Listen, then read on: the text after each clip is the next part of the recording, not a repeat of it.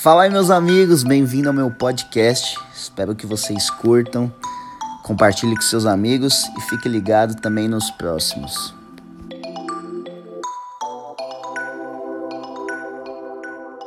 E aí, meus amigos, Deléo aqui. Eu tô num hotel em Guarulhos. Hoje é quarta-feira. Amanhã a gente viaja com a banda pra Foz. Hoje teve um evento de Spotify. E a gente só volta segunda-feira pra casa. E geralmente quando eu tô no hotel eu sempre escuto uma música.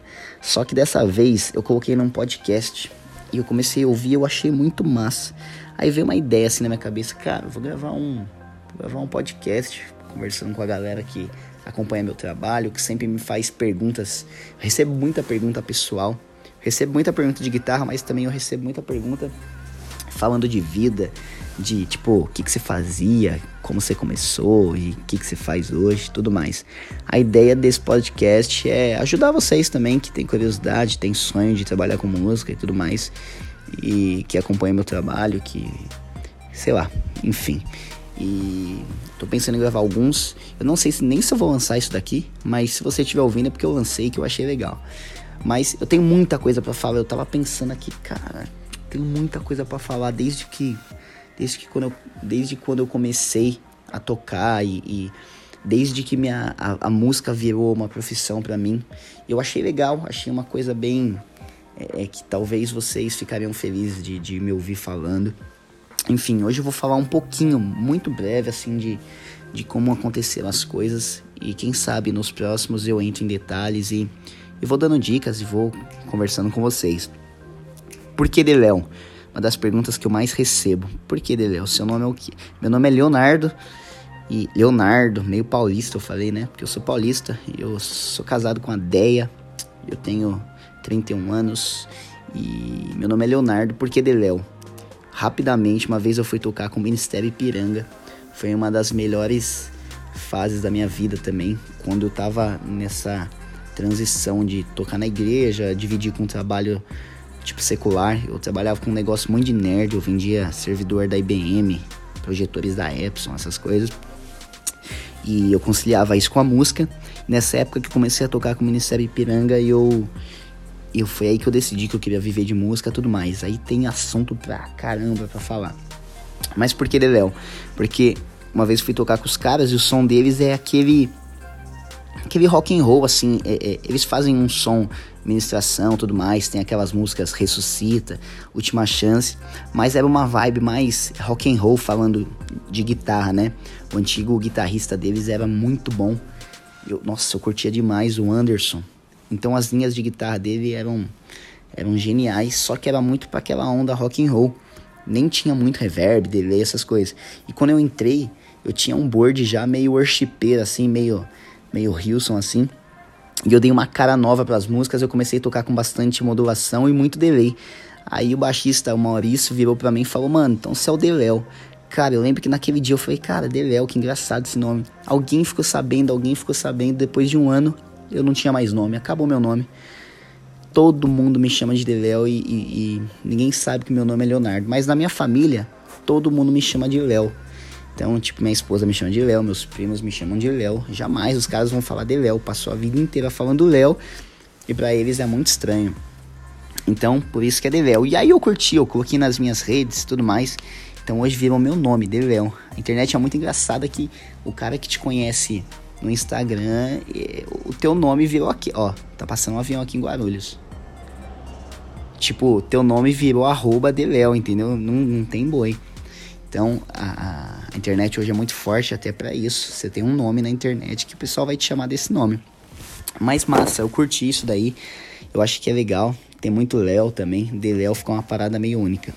Mas enfim, só uma curiosidade pra galera que me segue aí. Tem e, e, e, tem esse tipo de curiosidade, coisas pessoais. Galera, eu comecei a tocar com mais ou menos 10 anos. Foi que eu ganhei minha primeira guitarra.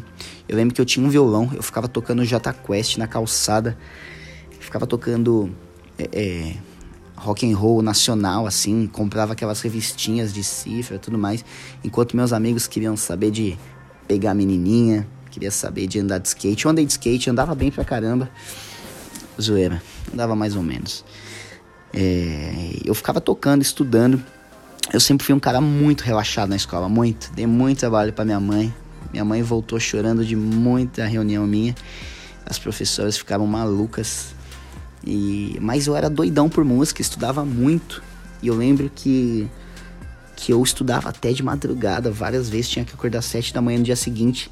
Eu lembro que uma vez eu estudava de manhã, eu só dormia. O pessoal do, do colegial, eu repeti uma vez o terceiro colegial e uma vez eu acordei duas da tarde, eu estudava de manhã. A classe inteira me deixou dormindo. E eu acordei duas da tarde com o pessoal entrando na sala. Foi a coisa mais doida. Por quê? Porque eu era tão viciado em música, em estudar, que eu não tava nem aí de dormir tarde, de não sei o que. Eu queria saber de tocar. Mas nunca imaginei que isso poderia me, me dar uma profissão, é, eu viver um sonho. Enfim, tem muita coisa para falar disso. Mas eu só contei um caso muito engraçado que eu já passei. Eu comecei no Ministério Zoe, muita gente nem imagina isso. O Ministério Zoe, a primeira formação, eu ajudei, tipo, primeira reunião que teve do Ministério Zoe. O pessoal chama de Zoe, né? É que tem aquelas músicas aqui até minha alma e tal. Era minha família, a banda era eu, meu irmão, no teclado, meus primos. E essa era a formação. E foi uma época muito legal. É, eu tenho muita coisa para falar dessa época. O, o, legal dessa época é porque, muito novo, com 14, 15 anos, eu já tocava em quase todos os cultos. A gente saía para tocar em alguns lugares. Então isso me deu muita bagagem. Porque tem muito guitarrista que só estuda em casa. O cara ficar no quarto lá é essencial, claro, você estudar técnicas. Mas você ficar só no teu quarto estudando técnica, é, para cima e para baixo, não vai te dar uma bagagem de, de tocar ao vivo. Quando você toca ao vivo, você não joga mais é, o jogo sozinho, você tem um time, você trabalha é, com outro foco, com outro objetivo. Então, o lance de você ter uma banda, é, é, de você tocar valendo, faz você amadurecer muito musicalmente. Eu conheço muito guitarrista que fica o dia inteiro no quarto estudando, mas não sabe o que fazer quando tá com uma banda. Cara, quando você tá com uma banda, você tem que fazer acorde, dó, bolachão também, se precisar. Você tem que dar suporte pra banda. Claro que hoje é muito mais fácil com acesso à internet, né? Você entra lá no, no YouTube, cara, você, você vê, tipo, o guitarcão, o cara tocando é, no palco lá, como se você estivesse tocando e tal. Antigamente era um pouquinho mais limitado isso daí. Mas eu toquei eh, desde muito cedo, eu comecei a tocar valendo mesmo. E daí depois eu conheci o pessoal do Ipiranga, que aí foi meio que uma transição que eu comecei a trabalhar com música. Eu lembro que Cara, tem uma história muito curiosa, né? Tipo, no meu último emprego, é, eu fui demitido. E minha chefe me chamou na sala dela e falou assim: Ó, eu vou fazer o maior favor da sua vida. Falei: Qual? Eu falei assim: Eu vou te demitir para você viver é, de música. Eu fiquei pensando. Aí eu descobri depois que as, no meio do trabalho eu ficava Tipo, eu botava um fone, ficava viajando. Às vezes eu ficava no telefone com alguém falando de pedal de música e ela ficava sabendo. E o pessoal contava pra ela e ela falou: Ó, oh, você não pode nem entender agora, mas um dia você vai entender isso. E cara, ela fez o maior favor da minha vida. Eu lembro que quando ela me demitiu, eu saí, eu peguei meu carro e tava indo pra casa e eu fui chorando. Liguei pra um amigo meu falei: Mano, olha o que aconteceu. Fui demitida, ela falou que ia fazer um favor para mim. E, e ali que começou, cara, tem tanta coisa para contar, tanta coisa boa, tanta coisa que. que é bem interessante, assim, sabe? Tanta coisa que Jesus já tinha falado para mim há muito tempo, mas que ali era o começo de, de, de, um, de uma parada incrível. No começo foi difícil, né? É, é, minha família mesmo, tipo, ficava pensando, mano, mas como é que vai ser tudo mais. Mas, cara, tem vezes que é, é não é fácil, sabe? O caminho às vezes não é fácil. Eu passei por muita coisa, foi uma época bem difícil de grana tudo mais, mas em um, algum outro podcast eu vou falar um pouco disso, porque tem muito assunto. Mas aí eu saí, comecei a tocar com o Ministério Ipiranga, só que aí foi uma época animal, porque, mano, pensa, mano, é, tipo, pensa, é, eu tocava no Zoe e lá era mais aquela vibe administração e tudo mais, não tinha muito um padrão de música, você ia tocando o que que tava sentindo.